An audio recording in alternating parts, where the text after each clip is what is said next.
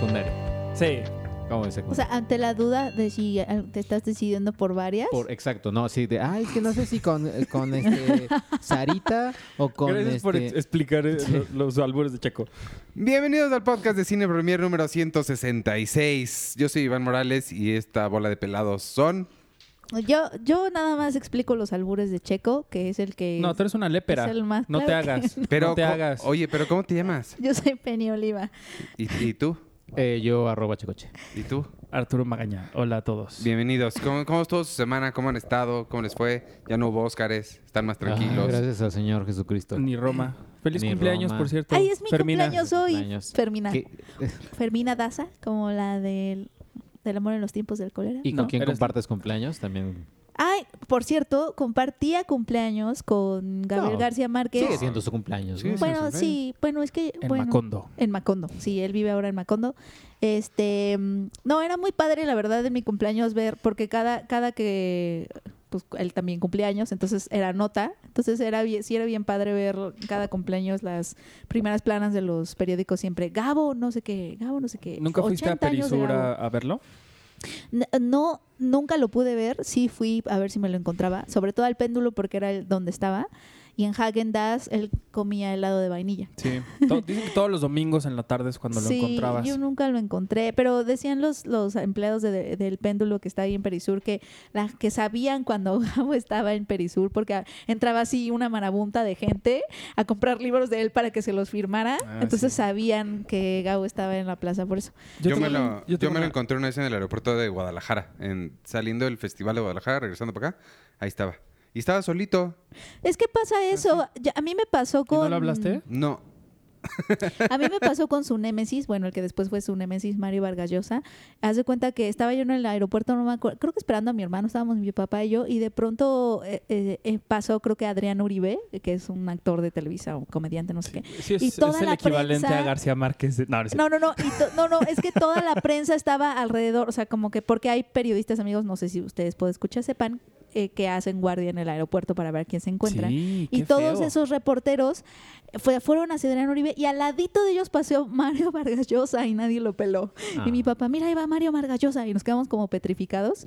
Y toda la prensa estaba hablando con Adrián Uribe y nadie vio a Mario Vargas Llosa. Hubiera estado padre que, que Adrián Uribe dijera, oigan, ahí está Mario Vargas Llosa.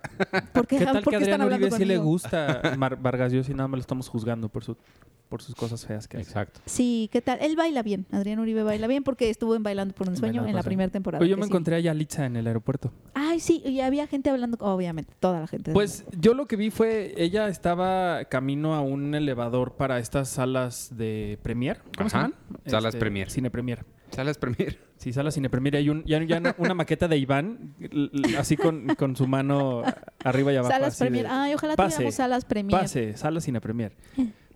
y entonces estaba esperando el, El Ay, avión. El avión, no, el, El el elevador. elevador. para entrar. Y yo cuando, cuando ve- veía que venía alguien caminando, vi que estaba como mucha gente alrededor de ella. y dije, ¿Quién es esta persona? Entonces ya con- conforme me fui acercando, era Yalitza con dos personas que venían acompañándola y varias personas saludándola. Y uno que otro sí le pedía fotos, pero la mayoría de la gente era como se acercaba nada más a decirle, hola, Hola, Yalitza, eres increíble, no sé. Ay, qué bonito. Saludos de Fermín y así. Saludos a Fermín. Y este. Y hubo, sí, sí, me- sí vi que, ah, te digo, algunas personas sí le pidieron una selfie. Ella seguramente era muy temprano, pobrecita, seguro sí estaba o desvelada o algo así, pero yo no vi que le dijera a nadie que no. O sea, al contrario, como que volteaba y sonreía y les decía muchas gracias. Y es muy, muy linda, muy, muy Es buena súper linda. Yo sí le dije, hola, Yalitza. y ya. Qué bueno. Y me eché a Ah. correr. Oye, yo he estado... Yo estoy... No les había contado esto, pues escuchas, porque empecé después de la última vez que estuvimos ante estos micrófonos. Estoy reviendo... Volvi, ¿Se dice reviendo? Volviendo a ver todo el MCU. Empecé desde Capitán Iron Man. Ay, Dios. Capitán Iron. Capitán Iron. Yo Es- también, qué coincidencia. las- ¿Sí, en serio? Claro que no. claro que no. Pues deberías. Arturo, Arturo, ¿ya, ¿ya pudiste acabar de ver Black Panther? Te estabas durmiendo. La vi antes del Oscar, sí. ¿Ah, sí? Sí, me ¿Lograste? dormí tres veces, pero... Pues no sé por qué. Porque... No, eh, está padre, la- pero... las estoy volviendo a ver todas. La verdad me la estoy pasando increíble. O sea, están bien padres. Yo vi Iron Man. Y sí, Sí. concuerdo. Yo, Pensé que ibas a decir algo más, pero sí. No. Eh, em- empecé con, con Iron Man, con la primera. Que, o sea, y la verdad sí dije qué buena está ahí. Sí, me di cuenta de, va- de varias cosas. Entre ellas, que sí, mucho de la nominación de Black Panther sí es el hype que trae ahorita, el, la mercadotecnia, las, como, como cosas alrededor, porque genuinamente la primera Iron Man y Capitán América, eh, ¿cómo se llama? The First Avenger, First Avenger. se me hace que están quizás hasta mejor que Black Sí. Panther. No, Sí. pues O sea- in- incluso de Dark Knight, que precisamente ya que- Claro. que, que tuvo ocho nominaciones y justo porque no la quisieran poner en mejor película fue que al siguiente año la Academia abrió Sí. la terna para que hubiera que pudiera haber 10 películas y pudieran entrar ese tipo de pero fue a raíz de The Que Dark nunca, la- Knight. nunca han alcanzado las 10, ¿verdad? Nunca han nominado 10 No. películas. No, No, que sí, es ¿no? estúpido. No, Ni ese No, año nunca. siquiera, ni siquiera su primer año. Siempre No, es no. nueve, ocho, siete, nueve. nueve. Y yo así, güey, güey, ¿por qué no diez?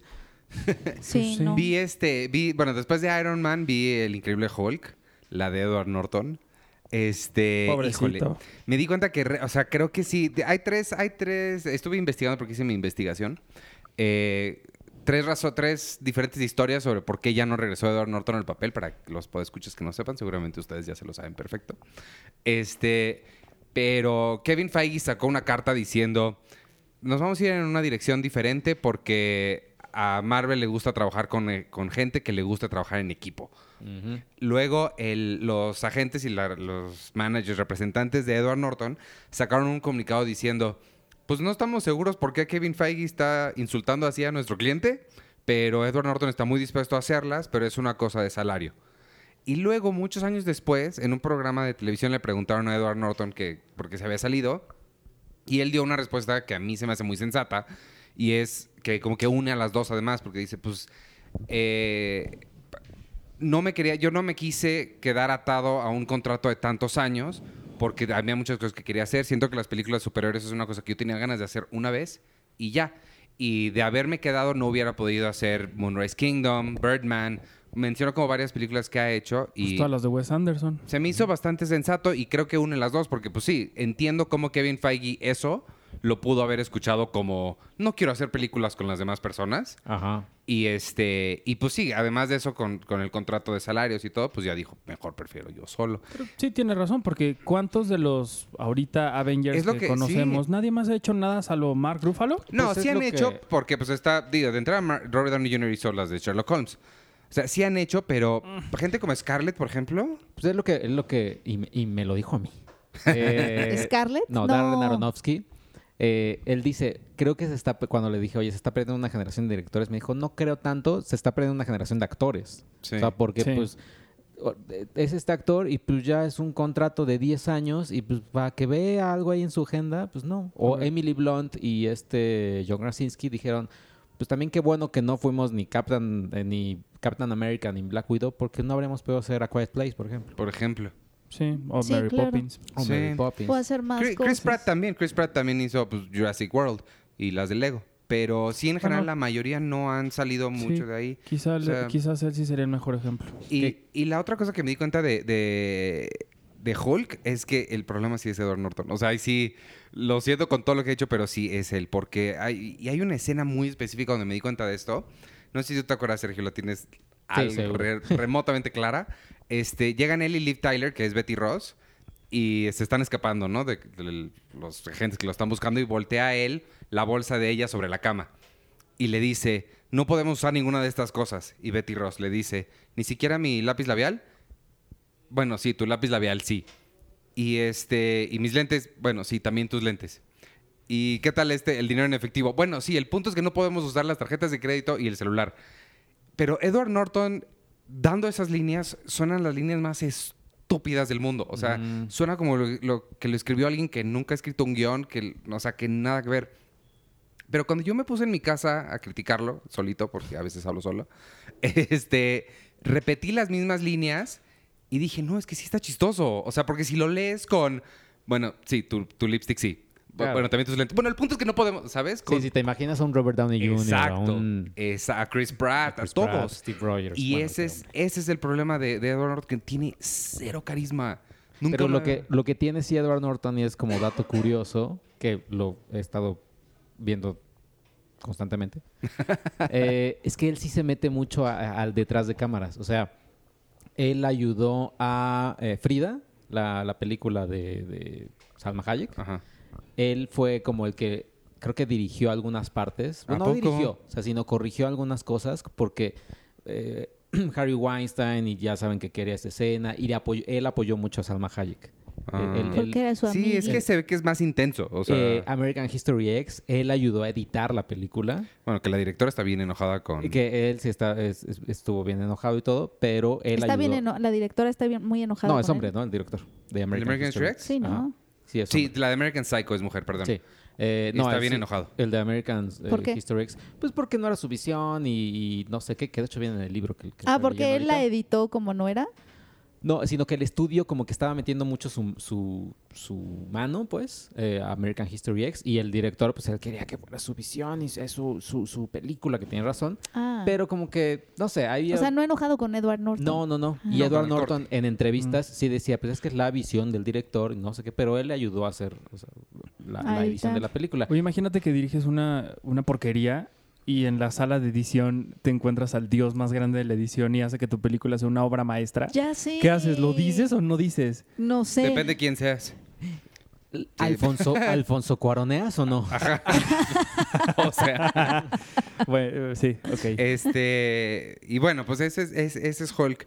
Y luego, acabo... ahor- Ahorita voy... eh, Acabo de ver 20 minutos de Thor, Un Mundo Oscuro.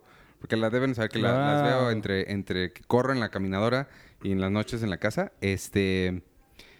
Pero ayer vi Iron Man 3. Este, no me molestó nada. No me molestó nada. Esa es la que a mí menos me gustó ever en la vida mundial. Es que igual y deberías de volverla a ver, porque la verdad es que es como... Creo que- ah, órale, Es que va. ¿sabes qué es lo que no me gusta? Creo que... ¿Quién es Iron Maiden? y la uno- ¿Iron Maiden? ¿Maiden? Iron Maiden. Maiden. Maiden, perdón. ¿Quién hace la música?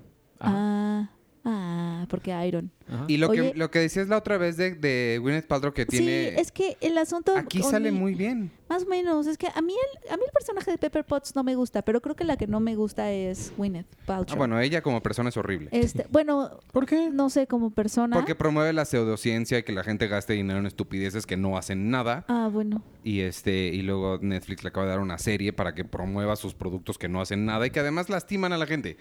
Es horrible, Bueno. Gwyneth Paltrow. Esa no es la razón Pero por la cual no me gusta el Pero ella estaba personaje. casada con el de Coldplay. Y Ah, fue entonces novia sí. de Brad Pitt. Mm. sí. No, pero lo chistoso es que ella está casada con alguien más y luego se van de vacaciones. Ella, su esposo, su ex marido con su nueva esposa y Ah, como raro. todos juntos ahí en una y isla. revueltos. Yo creo que sí. Qué horror. No, Muy swinger el no. asunto. no, no sé por qué el personaje de Pepper Potts, vi la primera de Iron Man y me pareció, la verdad, una gran película. Este, lo primero que pasó por mi mente cuando están en la cueva y él se hace este traje fue eh, que me- me, me saltaron muchas preguntas que fue como, bueno, la magia del cine. Eh, de por qué nadie se da cuenta que no está haciendo un misil, sino hasta el final, sino hasta que ya te- terminó su traje. Pero bueno, está bien. Está, está bien. O sea, lo acepto, ¿no? Porque está bueno, bla, bla. Pero el personaje de Pepper Potts es el que no me termina de gustar. Siento que la película sería perfecta si su personaje hubiera estado mejor planteado, porque además de que Gwyneth Paltrow no se me hace particularmente una buena actriz, este personaje de la mujer niñera que cuida a, Claro, a esto al Tony Stark, desastre y entonces es como la mamá. No Pero sé, en la, en, me- se me hace... ay. en la tercera no lo noto tanto y ella, de hecho, es la que salva el día. O sea, ah, bueno, es que no he visto la tercera otra vez, pero estaba hablando, yo estaba Sí, hablando la primera.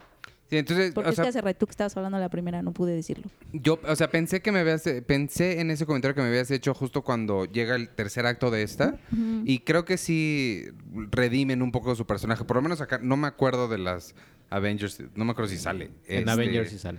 Pero mm, eh, creo que en, en, en, en esta tercera sí redimen bastante ese aspecto del personaje. Sí. Luego también vi pues, la primera Avengers.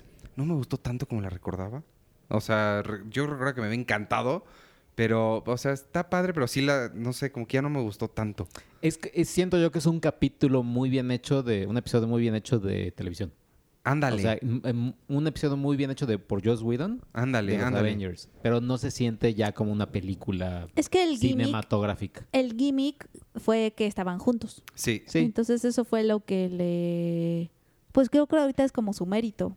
El- Para mí Sí. sigue siendo o sea, muy como- divertida y sigue siendo guau, por, pero por la sí. dinámica y que se pelean y todo, pero eso se empezó a convertir en un cliché después y ahorita, entonces ahorita vista, viéndola otra vez, después de ver todas las que ya también pues exploraron eso de que los crossovers y que se encuentran y que se pelean porque no se llevan bien, porque son diferentes, que lo hemos visto ya como en mil veces, pues ya la de Avengers ya es como de ahí, ¿qué otra cosa tiene Sí. que no sea eso?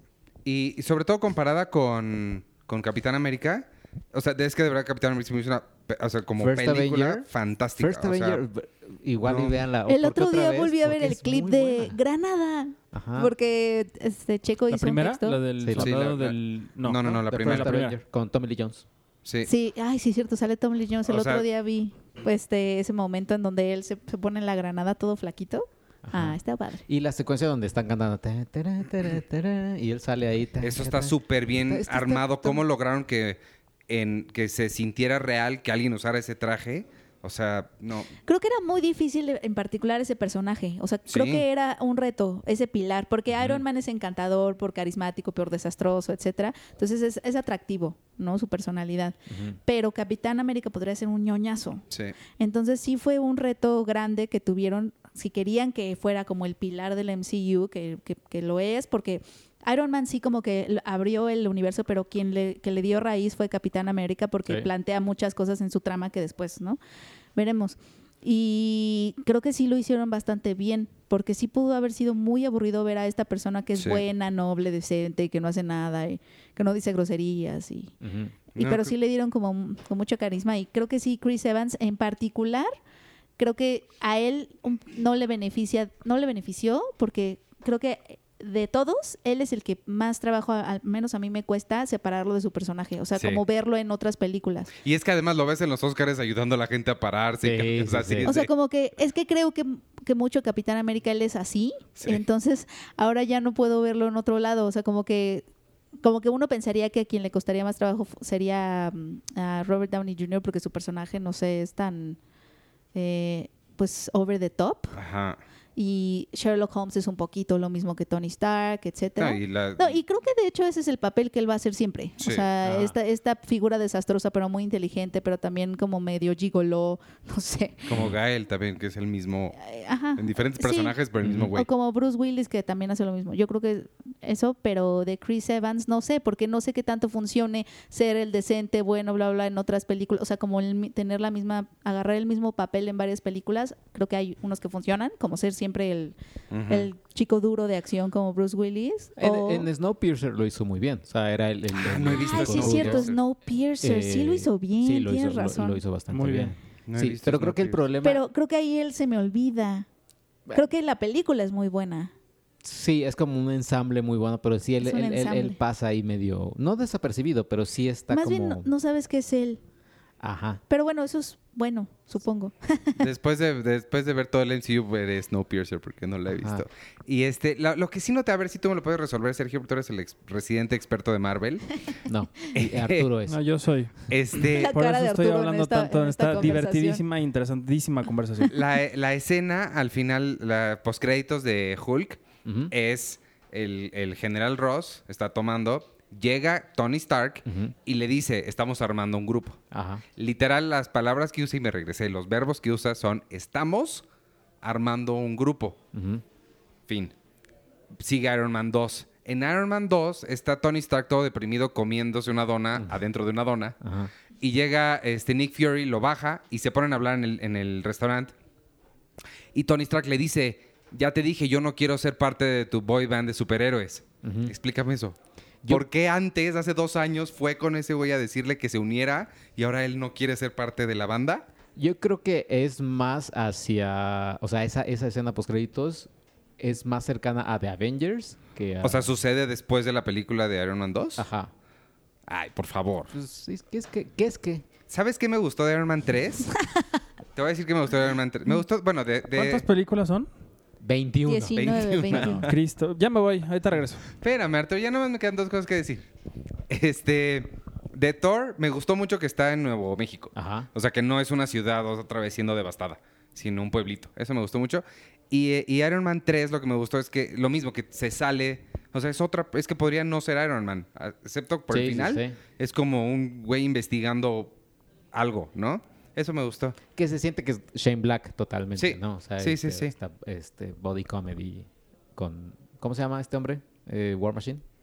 Don Cheadle. Don Cheadle. Que me gusta también mucho más Don Cheadle que... ¿Cómo se llama? A mí me gustaba el primero. ¿Cómo Sí. se llama? Se llama... mm, no es Cuba. No, no, Y yo, yo estaba pensando en Omar sí. Epps. Es- no, y, no quería, y no quería ser racista. Están un poco siendo racistas con todas sé. sus Morgan Freeman. No, ¿cómo se llama? No, no. Terrence. es- Terrence Terrence. No, No, no, Howard, es Terrence. Howard, Howard. Howard, Terrence Terrence Howard. Howard. Ay, Dios Oigan, mío. y ahora Marvel, cuando empezó a buscar nuevos directores, que incluso su búsqueda llegó a Lucrecia Martel, ahora quién se eh, en- encamina hacia ser un nuevo director, directora de las nuevas 47 mil películas que vienen? Pues- Escuché una entrevista con Kevin Feige que, del podcast de la Hollywood Foreign Press la semana pasada y este le preguntan algo similar. Está muy interesante la, la conversación. Este, y no quiso decir nada como en específico, pero dice que sí les gusta. No dijo di- literal de Lucrecia Martel, pero sí dijo, nos gusta acercarnos a gente inesperada. O sea, nos gusta ofrecerle estas cosas a gente que tienen un ojo en particular, pero que no esperarían que hicieran esto, porque siempre nos dan visiones diferentes. Y lo que dijo, dijo lo mismo de este mm, Ryan Coogler, eh, lo que tanto le molestó a Lucrecia Martel, eh, Kevin Feige dijo, pues es que con Ryan tampoco nunca había hecho nada de este tamaño. Entonces le dijimos, tú ven y cuenta tu historia y no te preocupes por los efectos ni por nada. Todo eso lo armamos nosotros. Tú ocúpate en contar una buena historia. Y como que se me hizo, pues, o sea, cuando habíamos escuchado esa misma historia de punto de vista de Lucrecia Martel, sí entiendo el, tu mujer no vas a poder hacer esto. Pero no sé, cuando lo contó él también entendí el, pues sí, ustedes hacen esto, yo cuento mi historia y ustedes encárguense de la parte que... Pero, por ejemplo, esa comunicación pudo haber, o sea, siento que en dado caso que haya sido un malentendido, ¿por qué se están dando esos malentendidos? O sea, que no se sientan en una junta y Sí. dicen cosas, o sea, sí, pero igual y cada quien interpreta su forma de... no, pero puedes decir, no quiero que pienses, o sea, es que también, para como está el ambiente, hay que tener cuidado con decir Claro, esas cosas. claro. O sea, como que se me hace, se me hace muy obvio, se me hace muy obvio que... no- no- me cuesta trabajo creer que no hayan visto Claro, claro. cómo se puede malinterpretar, ¿sabes? Claro. A mí Entonces, también, aparte, seguramente en esas juntas hay 47 personas y todos son hombres. Que y están, di- están diciéndole las cosas tal cual. O sea, Ahora, no sé si, cu- eh, no por específico, de- no sé si 47 personas. Yo siento más que es muy chiquita la junta. O sea, es nada más Kevin Feige. Victoria Alonso, que es también eh, como productora de Marvel, Y seguro por Skype. y ya. O sea, ajá, por Skype. o Sí, algo siento que fue y- muy mala comunicación, Ah, bueno, pero eso es culpa de Sí, claro, Marvel. claro. O Brie, sea, Brie Larson no, me acuerdo que eh, él decía que ella no podía ni discutir con sus papás si podía Ay. si- para tomar la decisión es de que si a veces de de si verdad ser sí creo Capitana que Marvel o no. a veces dije, sí "Ay". creo, esa es la parte del MCU que no me gusta, como toda la ridiculez que lo Sí, acompaña, eso. como de son películas, Sí. amigos, Sí, sí, no sí. son, estamos hablando de estos secretos de Estado que van a cambiar el, el curso de la humanidad si se, si salen a, a las, o sea, si salen la- si, si la actriz lo comenta con sus papás, ¿Y tú crees que Ay, tu mamá o tu papá dirían pero aparte sabes qué, sabes qué es lo que mi mamá diría. Los Skrull van a estar. o sea, Es que digo, eso es qué, lo que- qué- qué padre si tus papás son expertísimos Sí, en el. MCU, pero tampoco creo que ¿Crees sean que les va a como? Es que eso es y lo que tampoco creo que tengan el- la otra línea a Variety tras- transcribiendo todo lo que tú le estás Es que, diciendo. es que es eso lo que se me hace ridículo, que estas personas creen que todo el mundo está pendiente de esto, cuando Sí. realmente los que trabajamos en esto y obviamente no, ustedes pueden escuchar los fans, tenemos que aceptar que nosotros estamos en una burbuja Sí. pequeñita a- de todo, o sea, a comparación de todo lo demás que está pasando en el mundo, de todas las cosas que tiene la, gente que hacer, de todos sus hobbies, sus intereses, sus deseos, que, o sea, toda gente tiene su propio mundo, los pa- o- no, o sea, como creer que todos estamos pendientes de esto es como muy egocéntrico.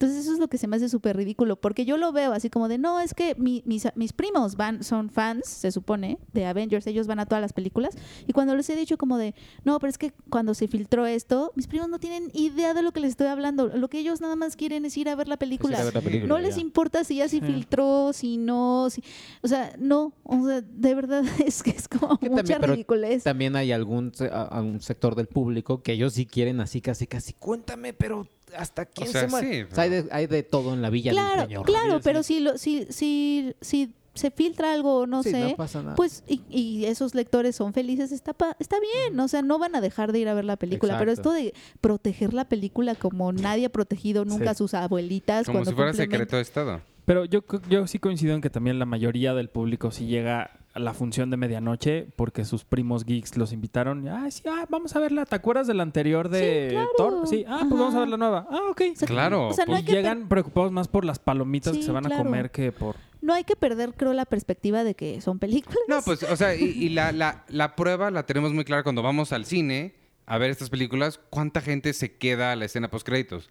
Esa gente que se queda en la escena post-créditos es la que se enteró de lo que filtraron. Claro. Y somos al final de la función cuatro, cinco a lo mucho. Claro. Estamos ahí, güeyes, viéndolas.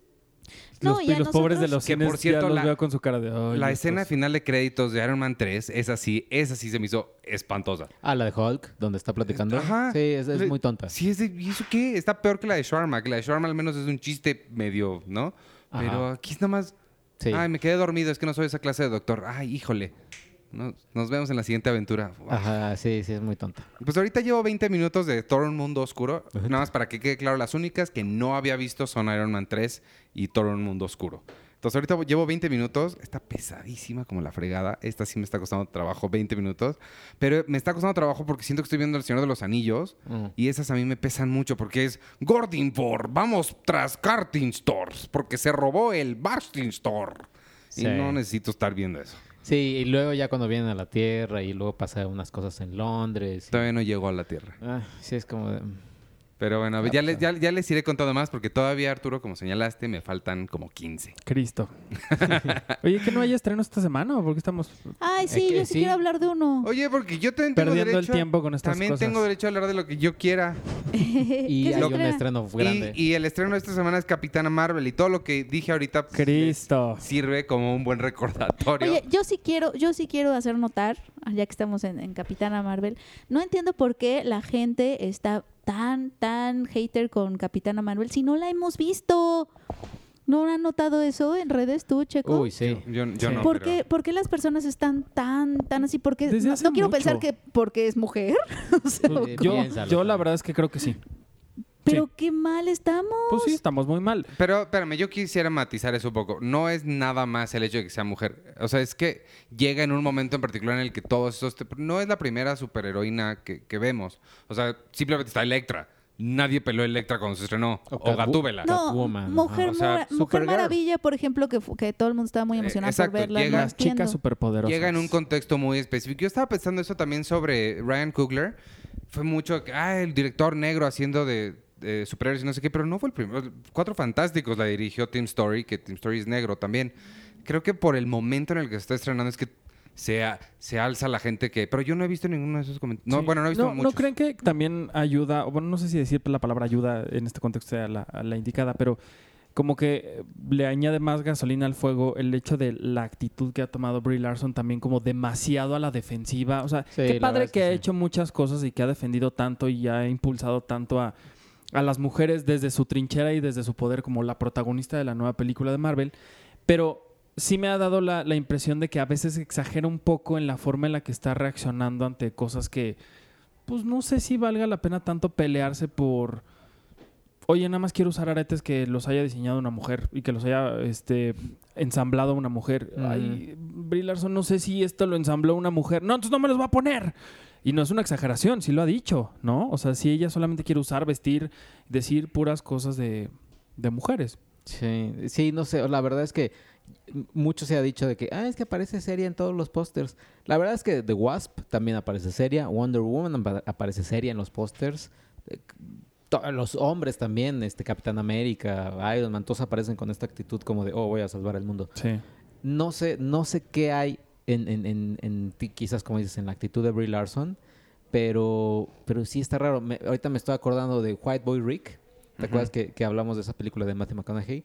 El chavito protagonista, lo que me acuerdo que te dije es, él como que química con la pantalla no tiene, o sea, como que dices, ah, no, o sea, está padre ver a Matthew McConaughey porque pues es ese güey, pero el chavito dices, "Ah, bueno, está bien. Siento que igual y Brie Larson sí es también como de, oh, o sea, va. Igual y sí ganaste por Room y está increíble, pero en Kong, Skull Island, pues es como de, ah. Eh, Yo ni me acuerdo de Kong Skull Island. ella sale ahí. eh, eh, creo que No ella me acordaba es, de ella ahí. o sea, el cine independiente que ha hecho ella es muy bueno. O sea, Short Sí. Term 12, eh, Room, Room. eh, en Don John. Antonio no habla, no habla y tiene la cara siempre seria, pero ese es su papel, o sea, ese es, ese es, está escrito así. No, sé- es que no sé qué haya con, con Captain Marvel. En los trailers ya se ve haciéndole bromas a Nick Fury y bien, pero no sé. No, yo sí creo que también es, aunque suene feo, sí es en parte porque es una mujer y porque está protagonizando una película una mujer. Y eso a la gente le... No sé si le molesta o no le interesa o, o qué, pero sí es... A veces siento que es como nada más quererse hacer los, los incendiarios nada más por llamar la atención. Pero tú qué Lo- has visto o qué? Penny. ¿De Capitana Marvel? O sea, este, esta, este, este- en redes, el, el- todo el... Sí, era lo que iba a decir al ratito, hace ratito. Yo he visto que la gente primero la empezó a atacar que porque no sonreía mucho, que, o sea, sí, sí ha estado como muy, o sea, son como cosas muy, o sea, que no, como que la siento como pretextos más bien, como que hay algo que molesta más como de raíz, porque estas cosas como de que no sonríe, pues hay muchos actores que no sonríen, ¿no? Que- sí, que era justo lo, lo- lo que estaba diciendo. O sea, que no son... Este, más bien lo que molesta es lo que lo que les molesta a lo mejor es que ella sea tan vocal como en estas en esta cosa del Me Too y, y que sea Pero eso como no está tan mal también. no, no está nada mal, pero no sé si- no sé Pero- no sé por qué molesta tanto que que, que haya una una mujer o al menos así lo veo que mm, que sea como lo que en inglés se le llama como opinionated, o sea, como que tenga sus opiniones, que, que, exprese sus opiniones fuertes sin estarse preocupando si es simpática o no. Entonces, como que no sé si a lo mejor vaya por ahí, no sé, me, me llama mucho la atención. Ahora, no sé también si tenga que ver con el, el- el tema, o sea, la- el género de la película o el género del medio que se está haciendo. O sea, Handmaid's Tale siento que completamente puedes hablar, o sea, vaya, si dices, bueno, obviamente pues, estamos hablando de algo, eh, un cuento de ciencia ficción, pero que sí está haciendo críticas importantes y que es necesarias, etcétera. Claro. Captain Marvel, no sé qué tanto sea una crítica o miren, eh, Claro, necesitamos... pero ella, yo no he visto que en ninguna entrevista de Capitán Marvel se haya puesto así súper hablar de feminismo, No, Me espérate a ver la mía. ¿Sí? Es que sí pero, es, hace, pero es que sí tú le preguntaste Ah, claro, no, yo sí le directamente. o sea, es que si le preguntan directamente Sí. y ella está metida en eso, pues va a decir su opinión, pero no se vale culparla si la gente le está preguntando. Pero yo no he visto, por ejemplo, en la entrevista que, que dio para Print, este, en el set, tal cual le dicen, o sea, ella en ningún momento saca el tema hasta que un periodista le dice, oye, y el Me Too, no sé qué. O sea, como que los periodistas están buscando que ella les hable de eso. O sea, si te preguntan eso, pues, y ella está metida en eso, pues lo va a decir. Claro. Pero incluso ella misma, o sea, incluso le dijeron, oye, y sientes mucha presión al ser este la primera superheroína, no sé qué. Y ella dijo, pues no, la verdad es que no lo pensé así. O sea, yo fui a hacer mi trabajo y, y pues que a la gente lo disfrute y, y ya. O sea, ahí se pudo haber puesto a hablar de, sí, claro, porque las mujeres no es importante. O sea, No, sí medio no lo dijo lo así, hizo. ¿no? Tuvo una respuesta más... bueno, en print no, en print lo que dijo fue, este, pues la verdad no lo pensé así porque mm, porque pues yo nada más fui a hacer mi trabajo y pues es- si no sería mucha presión pensarlo así. Eso fue lo que nos dijo a nosotros. No sé si haya otra no, yo me entrevista. acuerdo de... No, está justo esa... No, porque mm, siento que la leí hace muchísimo, pero, Pero- sí yo me acuerdo que era una respuesta mucho más... Pero mí, a, lo mejor no de esa "Ay, pregunta. Bájale tantito. No de esa pregunta, fue de otra, de otra cosa, Entonces, ¿no? ¿Cuál era? Sí, a mí la que me cayó mal fue este que le preguntaron, oye, ¿a ti te gustaría dirigir alguna de estas? Y su respuesta fue, pues yo no voy a ser la primera que le diga que no a esto. Si me la ofrecen ya ver... O sea, como que Pero se ¿cómo puso sabes cuál es muy a el la- tono? Si, si No, la no sé, pero leímos. así lo estoy leyendo porque se me hace muy... O sea, ¿te gustaría, pues, ¿te gustaría hacer es una respuesta sí o no? Pues no, s- sí, me Mira, yo gustaría casi, o no me gustaría. Casi le hice la misma pregunta porque le dije, oye, tú hiciste Unicorn Store y hay varias mujeres dirigiendo ya ahorita de Marvel. ¿te Que por gustaría cierto va a estrenar en Netflix en Ah, estos días. Ah, Eh, su película. su película. Eh, y y me, me pregunta, pues yo ahorita no estoy en, una- en un momento de mi vida donde le, le diga las cosas, no, no voy a hacerlo. Me dije, pues yo, si, si me ofrece y todo, pues órale, va. Eh, eh, al final sí, sí me arroja ahí una respuesta de, yo nada más quiero ver que alguien me diga que no puedo hacer algo y van a ver. Ajá, es que Sí, es como... algo "Oh, así ok". dice, como que les, como si alguien le estuviera diciendo, ¿a poco sí podrías dirigirla? Y, y su respuesta fue como si le hubieran dicho, ay, ¿a poco sí te crees capaz? Mm. Pues claro Sí, que me como si capaz. alguien le estuviera retando todo el tiempo o como si tuviera que demostrarle algo a alguien todo el tiempo. Sí, Quizás su- eso pueda ser como algo que sí se ha notado mucho en, en todas sus in- interacciones. Como esta, que está siempre como a la defensiva cuando quizá nadie le está atacando. Pero no, Quizá. no sé cómo lo...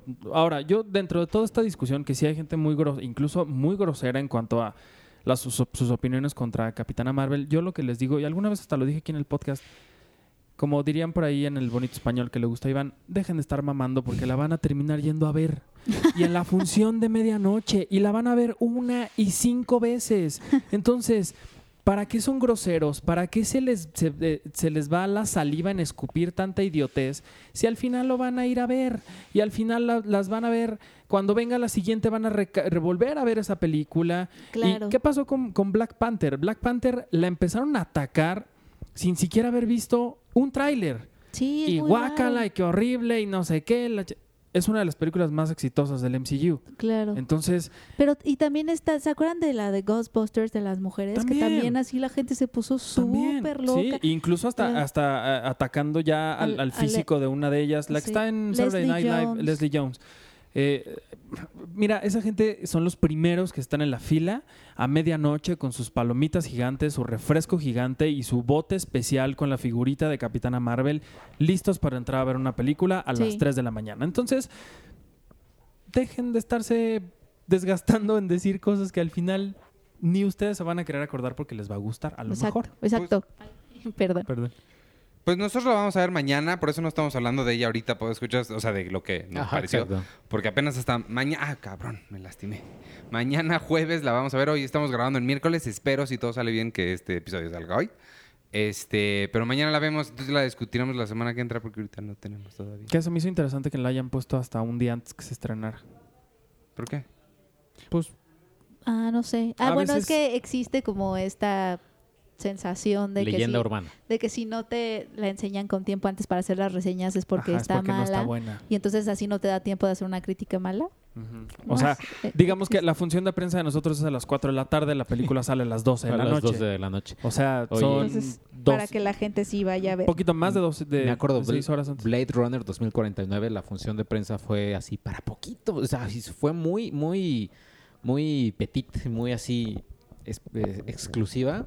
La película está increíble. Yo no sé por qué le hicieron tan así. O sea, si le hubieran hecho así de, Sí, venga, no- ven- no sé. vengan todos a verla.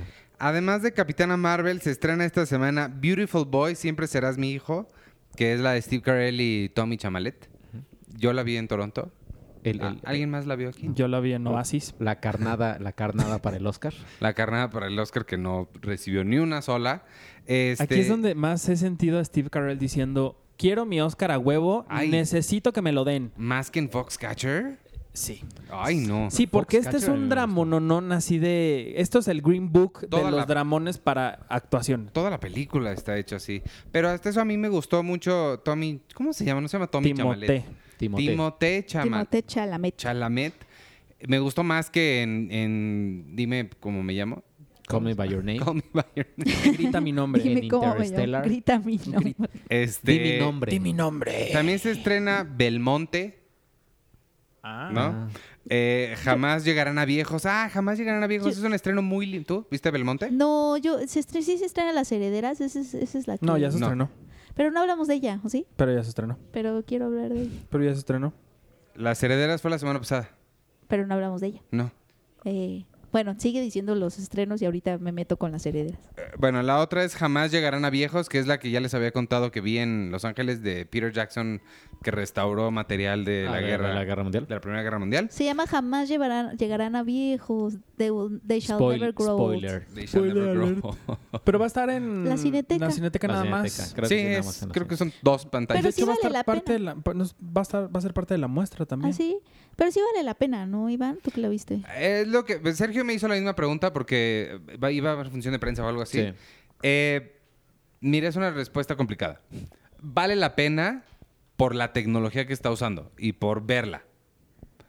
Pero el gimmick, o sea, el, el gusto, la innovación se te acaba a los 15 minutos.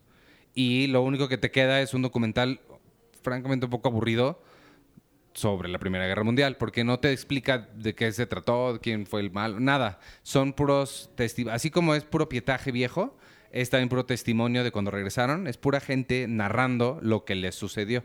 Entonces, también armaron con puros, son puros audios de gente entrevistada 15, minutos 15 años, máximo 15 años después de que regresaron de la guerra, contando lo que vivieron. Que, lo cual suena muy interesante, pero sí, o sea, que sí esto, cansa. esto bien pudo ser mejor una exposición en un museo. Una y con, con varios de estos videos así en varias salas. Sí. Bueno, eso ¿Qué? hicieron en, en, Sí. en Band of Brothers y en The Pacific. Hacían justo eso. No, nada más que no eran las imágenes colorizadas, pero sí eran imágenes originales de la, de la guerra. Mientras escuchábamos y luego cambiábamos a, la- a los héroes, ¿no? Dando su testimonio. Pero a veces los escuchábamos mientras veíamos una escena. Pero luego ya cortábamos al capítulo de la serie y pues ya se te olvidaba un poco. Lo que no Eso. sé es si vaya a traer la, el mini documentalito de media hora que a mí me pasaron después de la proyección de Peter Jackson explicando todo lo que hizo. Eso se me hizo más interesante que toda la película porque explica todo el proceso ¿Dónde la viste? en Los Ángeles. ¿En un, en un cine normal. Ah. No, no, no.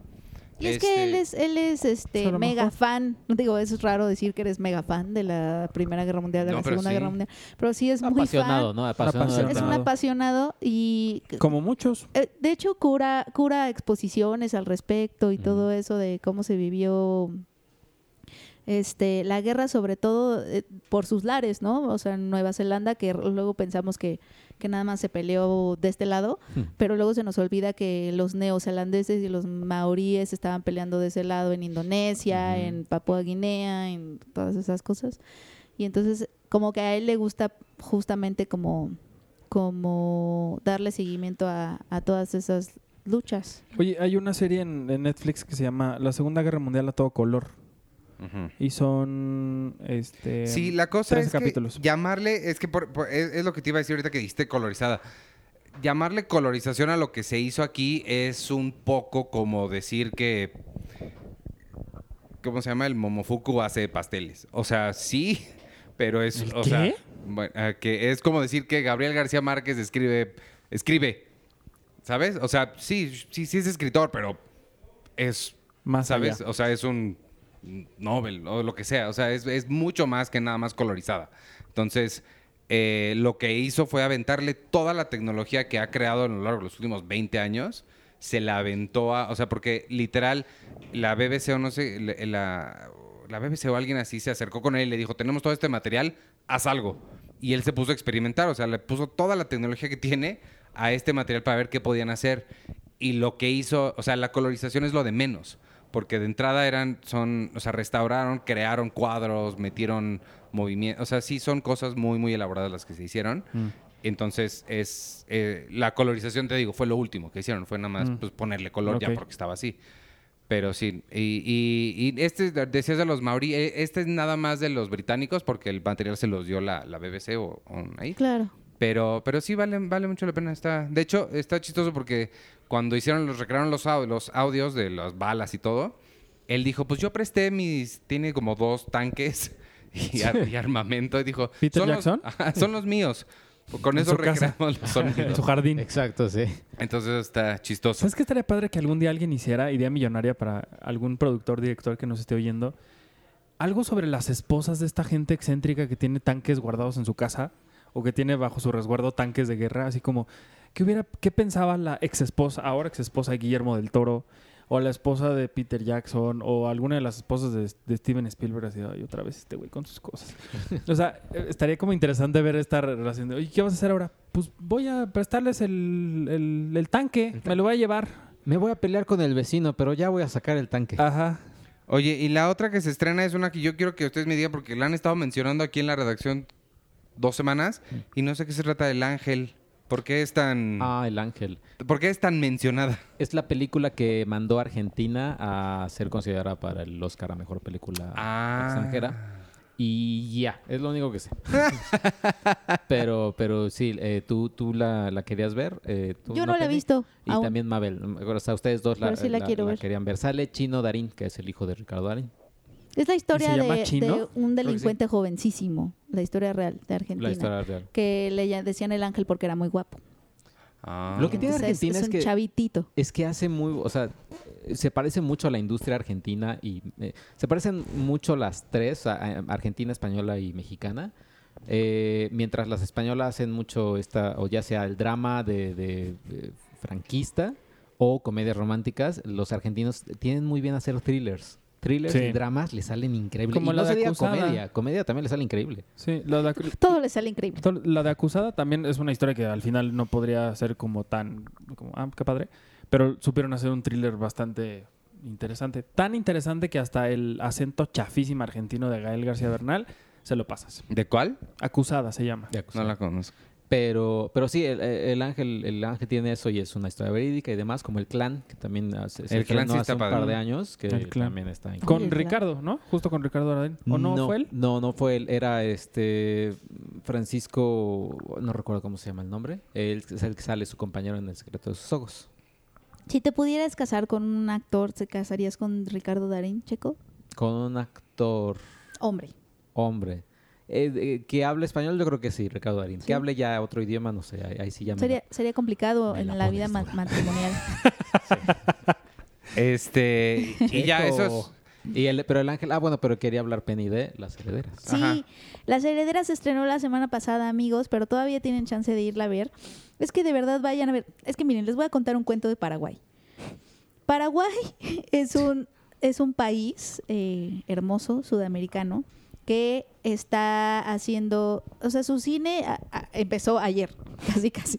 O sea, en 2015 no tenían ley de cinematografía ni institutos, nada, ni estímulos como lo que tenemos aquí. Entonces su tradición cinematográfica, la verdad, es bastante corta y muy poca. Apenas en los últimos 10 años empezó a haber películas que hicieron, o sea, que empezaron a tener como resonancia internacional, que hicieron que los paraguayos dijeran, no, pues yo creo que el cine sí nos sale, ¿no? Entonces hay que apoyarlo. Pero se redactó una ley en 2015 y se estuvo debatiendo tres años. Bueno, es todo. Entonces, cada película que se hace en Paraguay es como un milagro porque nadie apoya, no hay incentivos, no hay una estructura que apoya a los creadores, etcétera. Entonces llega un señor llamado Marcelo Martínez y tiene una historia y dice, no, pues la quiero hacer, pero la quiero hacer aquí, porque otra, otra opción era coproducirla o que la producción, este, pues sí, o sea, trasladar la producción a otro lado. Pero él no quería. Entonces hace su película, se llama Las Herederas, y aparte es una película ah, que si tú fueras un inversor, o sea, nunca, nunca Sí, apostarías por ella, no. porque tiene dos protagonistas mujeres que además están como rozando la tercera edad y además son lesbianas, o sea, ellas son parejas, los, los, perso- el pe- los personajes. Entonces todavía hay un sector muy conservador en Paraguay. Bueno, o sea, tiene todo lo que haría que un inversionista dijera, no, no voy a hacer nada. Y entonces la hace, pero ¡pum! gana dos osos de plata en Berlín y entonces la misma película volvió como a hacer que los paraguayos dijeran, oye, como que sí, esa ley que tenemos ahí medio discutiendo de cine, igual sí vale la pena que la promulguemos. Se promulgó hasta julio de 2018, en buena parte por toda la discusión que estas películas han hecho. Y entonces la historia de la película en sí es como de milagro. Y además la película está padrísima, o sea, le salió súper bien, es una, es una historia muy diferente, es esta pareja de, de mujeres este, que viven, pues un poco su lesbianismo lo viven medio a puerta cerrada, ¿no? Como en silencios, mm, como que se da a entender pero no lo hablan. Pero ya se ve que llevan, se son una pareja de muchísimo tiempo y viven en esta casa que es como oscura, pero es como, ¿saben a qué me recordó? Es una, es una este, comparación muy estúpida, pero la Bella y la Bestia, ves que está en el castillo este, que es un castillo que eh, se ve que tuvo como sus épocas de gloria y esplendor, pero ahorita está como súper descuidado, ¿no? Ah, Por muy rico que seas y que tengas ese castillo. Ellas viven en una casa parecida, es una casa que eh, de una burguesía, ¿no? De, gente acomodada, pero que sea, o sea, el tiempo se la, se la ha hecho vieja, la ha hecho oscura y además se ve que ya no tienen dinero y entonces están vendiendo todas sus cosas. Una de ellas, eh, una de ellas la meten a la cárcel por fraude y la que se queda en la casa, que es, eh, creo que se llama Chiquita en la película y es interpretada por Ana Brun, lo que empieza a hacer es que empieza a salir a la vida poco a poco porque pues como que ha estado encerrada en esa casa por siempre, entonces es como como como una señora que realmente está como saliendo a la vida como si fuera una adolescente Ujú. Y entonces toda su relación se, se transforma. Pero no solo eso, sino que es una película que tiene muchísimos detalles, o sea, como de sombras, de luces, eh, la- el diseño de producción está padrísimo y pocas veces vemos este tipo de historias de mujeres, porque aparte creo que los hombres ni salen, o sea, creo que son personajes por ahí como a la periferia. de personajes también construidos y que aparte no les da miedo mostrar a mujeres pues con sus años, con sus arrugas, con el cuerpo de una mujer pues a esa edad que casi no vemos, realmente casi no vemos historias en donde las mujeres se dejan ver con, con, el, con el paso del tiempo, lo que el tiempo le hace pues a todos los cuerpos y a todas las vidas. Y eso, eso está bien, bien padre. Y lo que ha hecho la película eh, por Paraguay también está bien padre. ¿En Está bien dónde? O sea, ¿está en comercial, cines Sí, comerciales? ¿O también según la- yo la está, se- Cineteca según está en la? Cineteca, pero según yo también está en Está cines en comerciales. Al menos yo sé que en Cinepolis Está sí en Cinépolis. Está bien, bien padre. Bien, bien padre, me gustó mucho. Y pues Paraguay pues está como apoyamos su cine porque está empezando y el director me decía que, que era bien, que seguro es bien raro para nosotros. Eh, me dijo algo bonito porque la presentaron en el Festival de Guanajuato del año pasado y platiqué con el director y me dijo que que seguramente para México ha de ser raro y no se no nos podemos imaginar nosotros lo que es crecer nunca viéndote en pantalla. O sea, que, que nosotros mismos no nos veamos en pantalla jamás, ¿no? Que siempre sean producciones de otros países, Hollywood, etcétera, porque México sí tiene como toda esta tradición. A pesar de que vemos películas de Hollywood, pues sí sabemos, o sea, todos hemos visto a María Félix, o sea, o sea, como que sí hay un cine, sí, el cine mexicano tiene como toda esta tradición que Paraguay no tiene, y él dice es que es muy raro que, que nosotros crecimos sin vernos nunca en la pantalla, o sea, sí, hasta hace poco que empezamos a Qué vernos fuerte. es muy raro. Y él decía que justo por eso es importante eh, cuidar el cine nacional y el cine de cada país, porque es una forma de reafirmar tu identidad y de... Sí, o sea, es como un círculo, reafirmas quiénes, quiénes son, quiénes somos y te pones a reflexionar sobre tu propia identidad cultural, social, etcétera, y por eso es importante vernos representados en cine. Pero pues él decía que Paraguay eso no tenía, o sea, nunca. Oye, Y- ¿no y- será y que en ma- el... No, adelante. Y más allá de eso, creo que es importante, la, o sea, es el punto de la representación en general. O sea, creo que eh, con ese ejemplo se puede entender también por qué es importante la representación en términos más generales, porque es importante ver protagonistas y gente de, de diferentes razas, diferentes creencias, de diferentes eh, sexuales, ¿cómo se dice? Gustos. Preferencias. Preferencias sexuales. Orientación, creo que es Sí, está padre. Pues es que yo me lo imagino que es como si crecieras si- sin verte nunca al espejo. Al o sea, no ver cómo, Ah. cómo Sí, te qué ves. fuerte. Entonces sí ha de ser Sí. súper raro que. Paraguay a- a- anduvo mucho tiempo así, sin A verse al espejo, claro. a ciegas. Y pues, ¿quién, ¿quiénes somos? ¿Quién sabe? Oye, ¿y no crees que le pase eso mucho en, en unos años a esta gente que nada más ve comedias románticas mexicanas? Claro, y por eso yo creo que, o sea, no porque la comedia romántica sea algo malo en sí, aunque, aunque Sí, pero la- no te representan. o Aunque sea, la directora Alejandra Márquez Abela, ella está segurísima y me lo dijo varias veces que cree que la comedia romántica por esencia no puede ser feminista, pero, o sea, no, no está en sí, pero si solo ves, o sea, el punto es ampliar tu mundo, si solo ves ciertas cosas, que en este caso podría ser la comedia romántica y hollywoodense además, crees, o sea, no estás como en contacto con... El problema con las comedias románticas que se hacen últimamente no, las de videocine, etcétera, es que están tomando un molde que no le pertenece a este país. O sea, es, es por eso que vemos mal. historias que parece que no están sucediendo en ningún lado de México. Pues es lo que decimos, esta visión de un riquillo petulante de, de Polanco que dice, ah, pues así veo a los godines, o así veo a los pobres, o así veo a la gente que sí, va al como rollo. las representaciones, que no tiene nada de malo, o sea, representar, a- tener esos personajes, pero más bien, como tú dices, es como la mirada del director que sepa eh, desde dónde está hablando, que está parado en México, y desde México puede hablar de de lo que quiera, ¿no? Pero pues, que, o sea, desde su realidad. Y ese es el problema, que nuestro cine de comedia romántica está muy alejado de, lo, de la realidad mexicana y es ahí donde se siente raro y donde se siente extraño. Bueno, yo lo siento como raro, como que son cosas que no están pasando en ningún lado, como ahí, nada más flotando. Que yo no creo que no se pueda hacer comedia romántica desde México, o sea, pues creo que es un género, ¿no? O sea, yo sé Yo que es muy no. pero, Sí, no, yo, yo no veo tampoco. Pues yo o sea, tampoco ver- ver Francia problema- tiene sus comedias románticas. El problema es o- eso, que estamos justo lo que decías hace ratito, replicando una fórmula, y aparte una fórmula quizá medio mal hecha. que pertenece a otro contexto. Ay, que por cierto, se, se estrenó la de No es romántico en, en Netflix. Netflix. Oye, sí la vi, no, no hablamos de ella. No, yo también la vi. Eh, n- Al final no me encantó tanto Ay, porque tampoco. yo tenía una idea, me la vendieron como, el tráiler es como, nos vamos a burlar y vamos a atacar y es- vamos a hacer la scary movie de las comedias románticas y al final lo que yo sentí era que era una película que justo se quería burlar de eso, pero quería ser parte de ese mismo universo. Es como,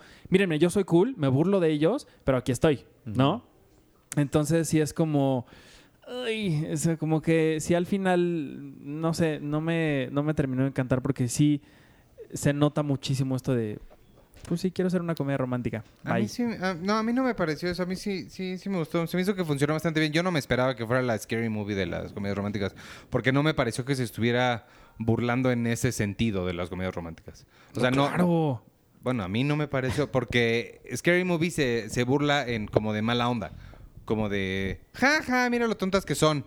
No sentí nunca que Is It Romantic fuera a burlarse en mala onda, sino burlarse como, como te burlas de tus amigos. Yo, lo sentí más así.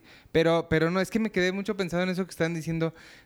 Eh, Creo que yo, yo no sé si estoy tan de acuerdo en que son las fórmulas las que no funcionan, las fórmulas del comedia romántica las que no funcionan aplicadas a México a mí me da más la impresión que es los. No, no la fórmula en sí, sino la visión que tienen de México. O sea, ponen gente que parece que está viviendo en Nueva York. Pero es porque están, están pensando en las comedias de Hollywood. Exacto, pero no es la. no- siento que no es la fórmula. O sea, no es, no es la. Bueno, el, es- el sí. boy meets girl, se separan. No, siento que no es eso. Sino siento que es el que quieren hacer que Polanco parezca la Quinta Avenida. Y, Pero es que- y Mazarik, por más bonito que esté Mazarik, jamás va a ser la Quinta Avenida. Piensa que estas películas las tienen en la cabeza como, pues sí, en México las vamos a estrenar, pero nuestro plan es llevárnoslas a Estados Unidos. Y en Estados Unidos lo que quieren es eso, es verse representados de cierta forma, porque es una comunidad que nunca había tenido un cine en el que tú, latino en Estados Unidos, fueras y vieras a un Eugenio Derbez haciendo las cosas que tú haces en tu vida. O sea, eh, lo que ahorita está haciendo videocine, y dicho por mucha gente que ha hecho películas con ellos, es que al final, y lo que decíamos hace ratito de, de- de la edición y estas cosas, la gente tiene una idea de una película y al final, ya sea que durante el rodaje o ya después en postproducción, les dicen, no, va a ser así. Y entonces cambia- cambian todo para que al final sea una película completamente distinta a lo que al principio se inició. O sea, también es como mucho un, vamos a hacer este, hablando de cuadrados, vamos a hacer este cuadrado porque ya sabemos que nos va a funcionar y necesitamos que nos funcione igual porque lo único que queremos es hacer dinero en la taquilla. Porque cuál de las comedias románticas que hemos visto de videocine nada más o de Diamond o de cualquier otra de las distribuidoras ha sido como sorprendentemente distinta a alguna otra que hayamos visto. Ninguna. Todo es lo mismo. Todo es el mismo, el mismo frasco de la misma fórmula repetido una y otra y otra y y otra vez. Y ya. Sí, puede ser. Sí, igual y no es tal, tal cual la fórmula del género, porque eso sería la fórmula del género. Ajá, a que, eso me refiero. que- que es una fórmula que viene mucho de Hollywood. Sí, no, eso total. pero sí, pero sí están tratando de emular a las producciones de allá. Sí. Y es ahí donde se aleja, yo creo, de pues de lo que somos y, y es muy extraño. Bueno, a mí se me hace muy extraño, porque incluso no sé si han notado que incluso los personajes empiezan a hablar como nadie habla. Ajá. Sí, no, claro. Sí, el- el- lo que son los diálogos y son como Como- de... Sí. Nadie habla así, nadie, ni siquiera esas personas de ese estrato, y no porque representen a unas a personas de cierto estrato social, que las hay en México, o sea, no, no estamos diciendo que no haya gente rica, ¿no? O gente acomodada, ¿no? Que pueda estar. Pero Mis Reyes contra Godines es un ejemplo perfecto de eso. En algún momento llega a ser sumamente clasista. Sí. Y, y hasta, ay, o sea, como que dices, Bueno, híjole, sí. bájale tantito. O sea, como que no, no está padre que te estés yendo para allá. O sea, si lo que estás haciendo es una comedia y al final terminar haciendo una comedia burlándote nada más de un cierto sector. Es, ra- es fácil. El Es asunto es fácil que es son respuestas fáciles, sí. Ah, lo que yo te voy a decir es, la gente que vio Mis Reyes contra Godines, que sí le está yendo muy bien todavía, incluso en la cartelera. Yo creo que más de la mitad de la gente que fue a ver esa película sí salió del cine diciendo, ay no, esto no era lo que me, habían, me había imaginado, me había esperado. ¿Crees? No, yo he visto posts de varios amigos ¿Sí? que tengo en Facebook donde, ay, no manches, sí está, pero la, la cuarta vez que la veo y sí está increíble. O sea, la verdad es que no, no creo que exijan demasiado. Exacto, yo eso iba a decir. No sé qué tan alta esté la vara para la comedia mexicana. O sea, sí, creo no. que sí, no, no, no, aquí no hay ese tampoco el, el, el- el mismo trabajo con la comedia que hay en Estados Unidos, o sea, de gente que se prepara durante 20 años trabajando en clubes y en programas de sketches Sí, ¿no? y para llegar por fin a un lugar como, como en su momento fue Louis C.K. cuando nos caía bien.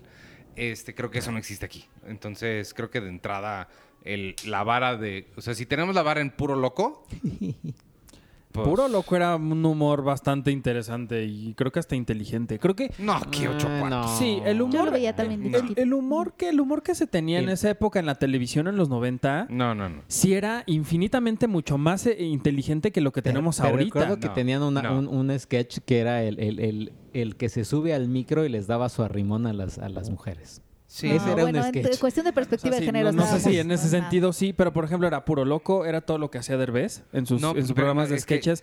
No, pe- perdóname, no puedes comparar a Derbez con XXH Derbez con puro loco. No puedes comparar Sí, al, loco, al la Armando. Hoyos Armando con Hoyos ese, era padre. con ese Sí. ingenio Mm. para, para, para, para jugar con las palabras. Bueno, puro loco Similar a no. lo que hacía Tintán con un güey despeinado saliendo y gritando ¡Aplausos! No, o sea, no. Bueno. Perdóname, pero no. Bueno, puro loco. ¿Cómo se llamaba el de loco. ¿Cómo se llamaba el de Héctor Suárez? Eh, ah, es que el de. Héctor Suárez estaba Héctor bien. Suárez estaba. ¿Cómo se llamaba? este, Este el ay, No Hay. cabrón. No, no, no, el programa se El llamaba programa, el este No Hay. No recuerdo cómo se llama. ¡Ay! La carabina de Ambrosio. No, No. la carabina de Ambrosio. Era, era buenísimo. Los polivoces. Ese era No. muy bueno. Era, era muy bueno. Lo que resultó después puro loco. Donde salía el no hay. Sí estoy en lo correcto, ¿no? Sí, pero ¿cómo se llama el Ah, programa? no me acuerdo ¿Cómo se el programa. llamaba? Pero ahorita dijiste los polivoces. Estaba cachún, cachún, rara. Sí, Sí, sí, sí. hay No, los comedia. polivoces, los Cachú, polivoces era más... cachú. Mira, después, Más de- tontón. después está, están cosas horrendas así como puro loco. La escuelita, la escuelita VIP. No sé eh, todo es lo eso. que hace Jorge Ortiz de Pinedo. Bueno, después, todo lo que, bueno, el, el otro día estaba viendo en la tele estaban pasando doctor- una cosa que ¿cómo se se llama? Cándido. este una familia de Cándido 10 Pérez o no sé qué. Una familia de 10. El güey estaba haciendo el 90% de, su- de los 5 minutos que yo vi de puros chistes de el fraude electoral del 2006, de los maestros de la CENTE, de guerra, o sea, cosas que, Que si ya tú sabes, las- exacto, sí. si tú sabes y tienes conocimiento de lo que sucede en la política en México, te puede medio dar risa ahorita en 2019. Pero, o sea, el güey, toda su, su, su humor siempre fue así súper Temporal. muy temporal. Pero, por ejemplo, en el caso de Héctor Suárez, que hacía medio lo mismo, si tú ves ahorita un, cachito de sus programas que sigo sin acordarme cómo se llama, sí funciona. Sí. Sí, Es claro. muy raro. No, No, no es muy raro. Es la inteligencia del escritor. Pero si, era, si eran escritores muchísimo más inteligentes, incluso hasta en la cosa esta que se llamaba La Hora Pico. La cosa. Ah, ¿No era La- cosa? La No. de ¿La Héctor hora pico? Sí, no, la cosa. Bueno, No. pero incluso hasta en la hora pico había un humor muchísimo más interesante e inteligente Ah, que sí. en otras cosas. Sí, por Miguel Galván y... Ajá. Que, que luego, incluso en ese momento o después se han hecho en México. Oye, bueno, tenemos que tomar una decisión. Este, porque, oye, Penny. ya sí. no, este, la impresa. Sí, ya no nos dio tiempo. Era, eh, eh, hace ratito estaba como así. O sea, ¿la hacemos ahorita rápido o la semana que entra bien? Este. Es tu no, decisión. pues, No, estaría la, bien. la semana que entra Y, bien. y, eh, porque se tienen que explayar sobre todo, igual pon tu Capitán Marvel, pero con el de las directoras y bien. ¿no? Ah, sí, las directoras. Sí, pues es que justo por eso quería hablar de eso ahorita, porque ya es el Día de la Mujer, el 8 de marzo. ¿Y cuándo de todas formas, puedes recomendarles que si compren la revista y vamos a tener el audio Me comentario de la revista. Nunca le dan espacio a mi cine premier impresa. Pero Te estoy diciendo ahorita. Pues no, pero ahorita pues de es que ahorita ya se nos hizo tarde. Y además creo que nada la traen. ¿Qué nos pasa? No, sí la traigo. Ah, ¿Qué nos pasa? Así ¿Qué se nos llama. pasa era el programa de Héctor Suárez? No lo que nos está pasando ahorita, sino ¿qué nos pasa era el programa de Héctor Suárez? Está bien.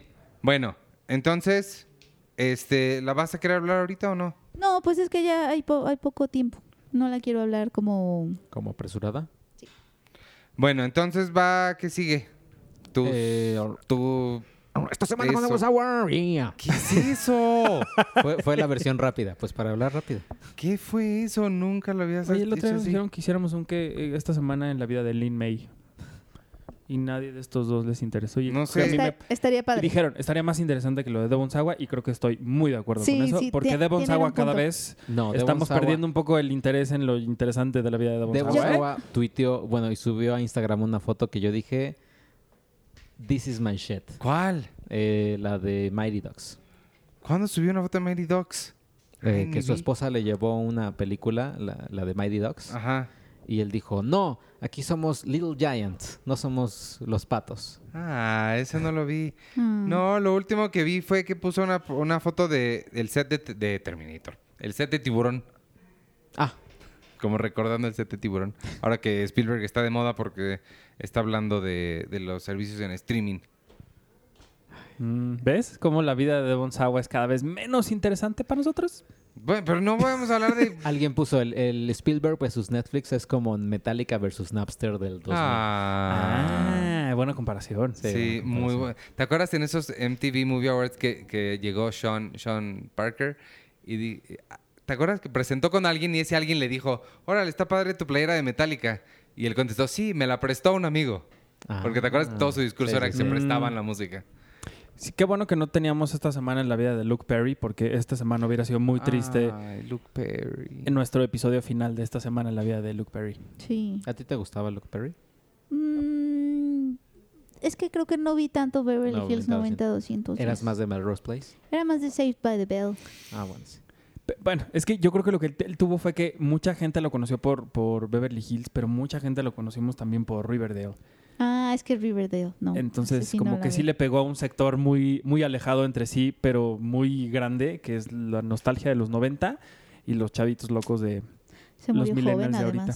Ay, yo sí sentí Muy joven. feo. Yo sí sentí feo. así dije, Muy joven. Ay, ay, ay. Más porque empiezas a leer que un derrame cerebral así te puede dar por...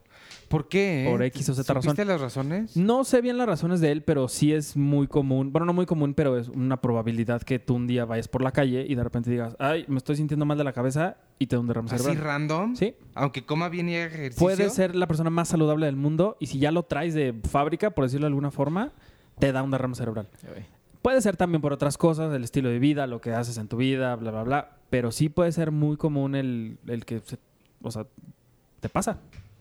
Es muy feo. Es Sí, muy, pero muy, muy siento feo. que lo estás inventando. Luego tú inventas datos. No, te lo juro. Yo como, no- que, ah, como que Cuarón vive en Italia porque a fuerza Yo vive no en Italia. invento cosas. Porque dices que vive en Alfonso Italia. Cuarón vive en Italia. ¿Ves? Tú eres el que inventa cosas. Ofreces cero evidencia, pero lo dices con mucha convicción. Le preguntaría, pero Cuarón ya se fue a disfrutar de sus Óscares. Bueno, la semana pasada, te- te- ahí, tú vas a leer los comentarios de YouTube, Sí, porque hay uno que quiero que Arturo sepa, que está muy chistoso. Mm, Ta madre, ahora qué me dijeron. La semana pasada preguntamos que cuál era su película favorita de, de ganadora del Oscar a mejor película de la última década. Este Néstor Soriano dice que sería Shape of Water. Mira, híjole, creo que sí ha estado pa'l perro la última década, pero sería Shape of Water y Green Book. A él sí le gustó Green Book. mira. Ah, mira. Eh, Pennywise eh, pone a la forma del agua. Este, a- Rosy Noriega también la forma del agua. Este me gustó ella. Eh, Rosy dice, gracias por alegrar mi estancia en la oficina. Hace relativamente poco descubrí este podcast. Soy muy feliz de haberlos descubierto. Soy una señora de 47 residente en Cabo San Lucas. Mil gracias. Oh. Rocío ¿Cómo se llama? N. Rocío N. Gracias, Rocío. Noriega, supongo, porque su nombre de arriba es Rosy Noriega. Pero qué padre que nos escuchas desde Los Cabos. Desde, Ah, sí, no, Cabo San Lucas. Cabo San Cabo San Lucas, sí. ¿Es lo mismo Cabo San Lucas que Los Cabos? No. ¿No? Cabo San Lucas es más bonito. Perdóname, Rosy, no tengo idea de... de- Que nos invite. De la geografía. De la Hace poquito estuvimos, So, Viri y yo estuvimos por allá. ¿Ah, sí? So, nuestra editora, no, nuestra directora de arte, Viri, nuestra diseñadora. Y yo. ¿Y qué tal? Muy padre, muy bueno. Ericito dice, pues ya viendo las, las nueve ganadoras, creo que la que más disfruto es Birdman. Julie dice el discurso del rey y Green Book. Mira, a ella sí le gustaba el discurso del rey y Green Book. Ahí está la diversidad del cine, Arturo. ¿Tú qué tanto Jeffrey? Rush a mí me parece una joya en el discurso del rey. Y ese Oscar era para él. Omar dice Argo y Green Book, pero mi corazón estaba con Roma. Arturo Reyes, mi favorita de la década son Argo y Birdman. En cuanto a la precisión de saber cuándo te embarazaste. ¿Te acuerdas que Arturo decía que no se puede saber exactamente el día en que uno se embarazó y, y, y Penny y yo decíamos que sí? ¿El día en que te embarazaste? Sí. Mis favoritas de la década son No, el Ar- día. Yo decía que no. que no se podía. ¿Ves quién le inventa cosas? ¿Eres tú? ¿Quién decía que sí se podía? ¿Tú? Y ustedes dos que no. Ajá, Sí, y, yo y decía el que mundo. no se podía Yo que los bebés los trae la cigüeña. Mis favoritas de la década. Ay, cabrón, ya se apagó. ¿Pero ibas a decir algo de eso de los embarazos? Sí, ahí voy. Mis Ah. favoritas de la década son Argo y Birdman. En cuanto a la precisión de saber cuándo te embarazaste, evidentemente mi tocayo Arturo no es papá aún. Mi esposa y yo, Dios. mi esposa y yo sabemos perfectamente el día en el que fue concebido nuestro hijo. Sí se puede saber. O sea, si te acuerdas de cuándo tuviste No, no. relaciones, sí, pero No, no, no, no, no. Ajá, exacto. con- los ginecólogos pueden ver exactamente el día en que fue concebido. según yo no, bueno, no sé, o sea, ah, yo no me he embarazado, pero mi amiga Mabel tal cual le preguntó a su ginecólogo y su ginecólogo le dijo, no, no es posible saber con tanta exactitud, te puede decir alrededor de qué día. Ajá. Y si tú tuviste relaciones Claro. ese día y no los otros días, pues sí, ya o sabes. sea, si ¿no? nada más Pero- tuviste una vez relaciones sexuales y en tu vida te has vuelto a meter pero, con nadie y pero a ella le quizás dijeron que no, no sé si esto sea reciente. ¿Qué tal que te gusta diario intentarle? Y de ¿Cómo van hecho en eso se basa la, digo que a lo mejor puede ser inexacta, ¿no? También la, la trama de Bridget Jones, que precisamente por eso no sabe quién es el papá y por eso necesitan Ah, hacer mamá el- mía. eh, necesitan hacer el, el test hasta que el bebé nace. Qué bonitas las películas que promueven la promiscuidad. El Baby Ay, Challenge. ¿Qué te pasa? ¿Qué promiscuidad? Ni que nada, tía. Pues que use condón, la mujer está y ya no- La así- tía Arturo. Así tía su, Arturo. su, eh, su problema no sería. Perdón, perdonen ¿quién a la el- tía Arturo, No, amigos. No, soy tía. Solo, Amigas. solo cuídense. Esto. Tendrían ese problema. Ulises Uriel dice que La La Land, eh, bueno, Pero esa no ganó. por dos minutos disfruté la gloria y el enojo de los detractores que no les gustan los musicales. Después se derrumbó todo. César Higuera, no pude aguantarme la carcajada en el semáforo cuando le dijiste subversivo a Arthur. No sé quién le dijo subversivo a Arthur. Yo no, seguramente, porque yo no uso esas palabras. No se me Yo ha- no sé si yo. No, se me hace que yo. tú, porque tampoco es algo que... No, segu- no, no, no. ¿Tú no suena. estabas? Yo no estaba. No, yo sí estaba. Sí, ¿ves sí estaba. te ¿Por qué pasada tú no Cuando estabas? te dijeron cuadrado. No cuando te dijeron cuadrado, sino cuando me contaste pasada. que te dijeron cuadrado. Ajá. Fue la semana ¿Sí pasada. estabas? Sí, cuando Sí. Ay, discutimos Arturo, del Oscar. Dale a la mano. O sea, Sí, que cierto, hoy, sí hoy me enteré que mis Ya posts de Facebook solo le llegaban a Arthur y nunca me dio un like. Pues piensa mejor lo que publicas en Facebook. Deja de ignorarme. que no está siendo de mi agrado. Deja de Dice también. César, no pude aguantarme la carcajada en el semáforo cuando le dijiste subversivo a Arthur. No se me hace cuadrado. Trabajo con ingenieros todo el tiempo y esos sí lo son. Y su película es Birdman. Eh, Damián Correa dice que sin duda Birdman y despuesito de Shape of Water. Eduardo Bar- Valles, Birdman, The Shape of Water y El Artista. Híjole, ahí sí, Eduardo. Ay, no. Ahí sí voy a estar muy de desacuerdo contigo. El, el artista no me gusta nada, pero, pero mira, qué bueno que te gusta a ti. Y la ves tú y no la tengo que ver yo. Eh, yo tengo aquí a Gerardo Pérez. Me, me cuesta escoger una favorita ganadora del Oscar, pues siento que ninguna de ellos me motiva tanto como si lo han hecho otras. Eh, inclusive no alcanzaron premio como Tres anuncios por un crimen, American Hustle, Gravity, Carol, Call Me By Your Name, The Social Network, The Tree of Life.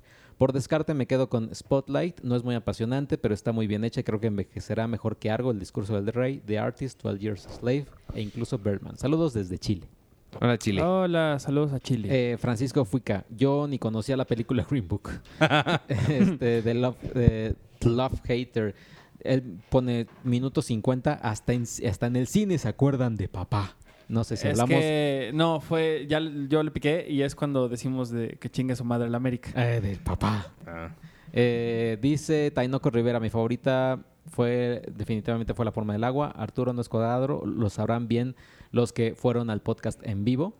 Eh, para la sección de la ruleta de películas, yo opino que sean designadas por los pod- podcast escuchas. Ah, sí Yo estaría bien que lo dijeran los podescuchas. Yo les recomiendo la película Brahim Brabajin, que es una película de Bollywood, pero en cuanto la vi se volvió una de mis películas favoritas. ¿Cómo se llama? Eh, Brahim Bajain, Esa la va a ver Sí. Arturo para la semana que. Exacto. ¿Cómo se, ¿Cómo se escribe? Chico, a ver, ¿me lo puedes decir otra vez? Bahrain Bajain. Gracias. Eh, eh, María Angélica Coria Galindo, mi película favorita sería La Forma del Agua y si La La Land hubiera ganado sería esa. Por cierto, Penny, ¿qué tal el invierno? Como siempre, un placer escucharlos. ¿Por qué el invierno? invierno? Pues no sé. Pues supongo que está hablando de Game of Thrones. Ah, no, de que fuiste a Londres. Sí, de que fui a Londres. Ah, tal y el fui a? Game of Thrones. Entonces ahí hay como un empalme de temas. Eh, hacía un buen de frío, sí. Sí hizo, mu- sí hizo mucho frío, pero bien, hasta eso. Lo, que, lo bueno es que caminas y se te quita. Claro que no. Sí se Te quita. congela la jeta y estás así No, lo, ¿sabes qué es lo malo? diciendo ¿Sabes- ya me quiero regresar sabes- a mi hotel. ¿Sabes qué es lo malo? ¿Sabes qué es lo malo?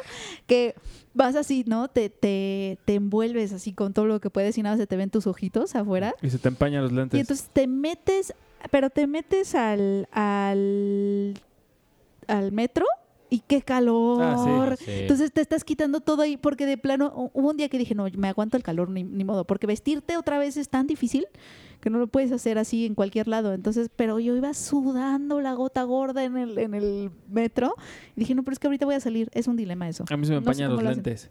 Ah, claro. Estás tapado y se te empañan los lentes. No ves, entonces te los quitas, pero yo- no, No no ves. ves, Sí. entonces es un desmadre. Eh, dice Yael Melgoza, mi favorita es Green Book, dijo nadie nunca.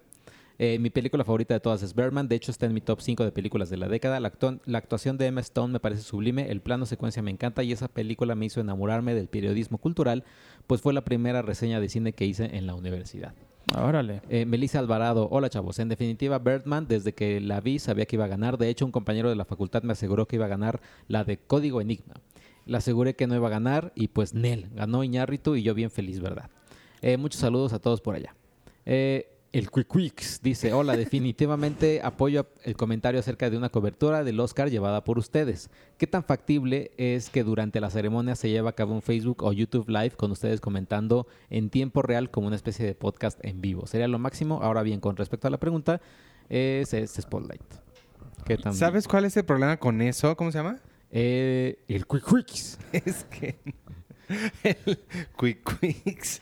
El problema con eso es que somos un equipo muy pequeño y todos tenemos que estar haciendo de todo. Entonces no podemos los cuatro de nosotros dedicarnos a nada más comentarlo Sí. porque, porque estamos haciendo cosas. Sí, es cierto. Entonces, Bueno, pero Iván ya dijo, y esto sí es una primicia para todos, Iván dijo que el año que entra nos vamos a ir todos a Los Ángeles, al Oscar, entonces, pues ya, allá lo haremos. Ahí ya saben. al Salón Ángeles. Carla Elizabeth Mayagua Martínez. Mi favorita es La forma del agua y en segundo lugar Moonlight. Mi menos favorita es Spotlight y Green Book.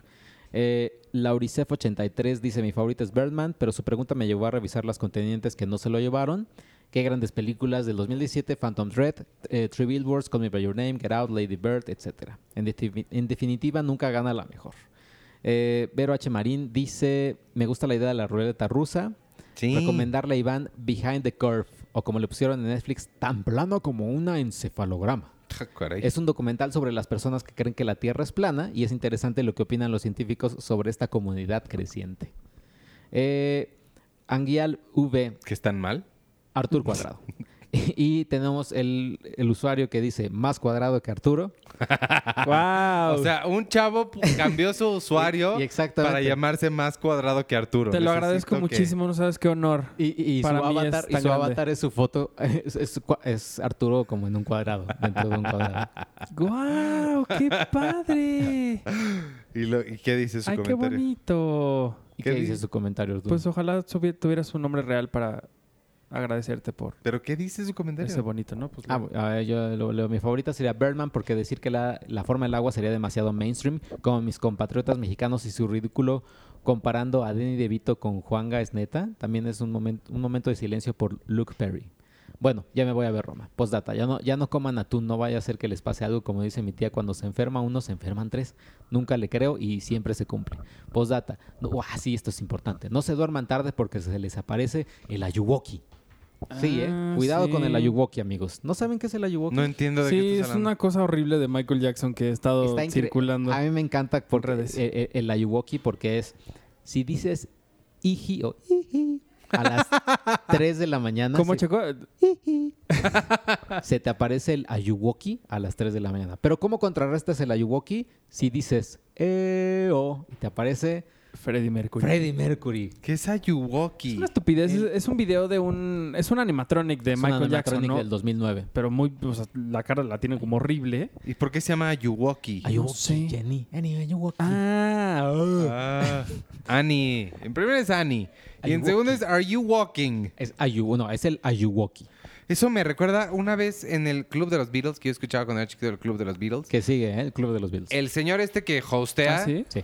Dijo, ¿En el radio? sí, en el radio, una de las cosas más tontas que he escuchado en mi vida, y es, es muy irónico que Paul McCartney sea vegetariano, porque su nombre es McCartney.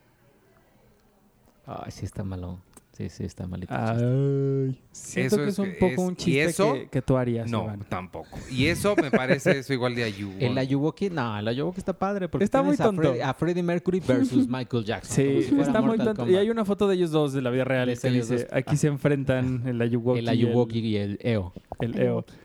¿Qué más? ¿Ya? Ya nada más fueron todos. Pues vámonos entonces. Este, vamos a ver Capitana Marvel. Se nos, se- se- nos escuchamos la semana que entra. ¿Qué es la pregunta?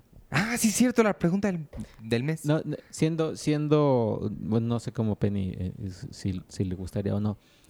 Ah, eh, tomando en cuenta que es cumpleaños de Penny, ¿qué le regalarían a Penny? Ah, gracias. Tiempo para hablar de cine premier impresa. Eso quiero.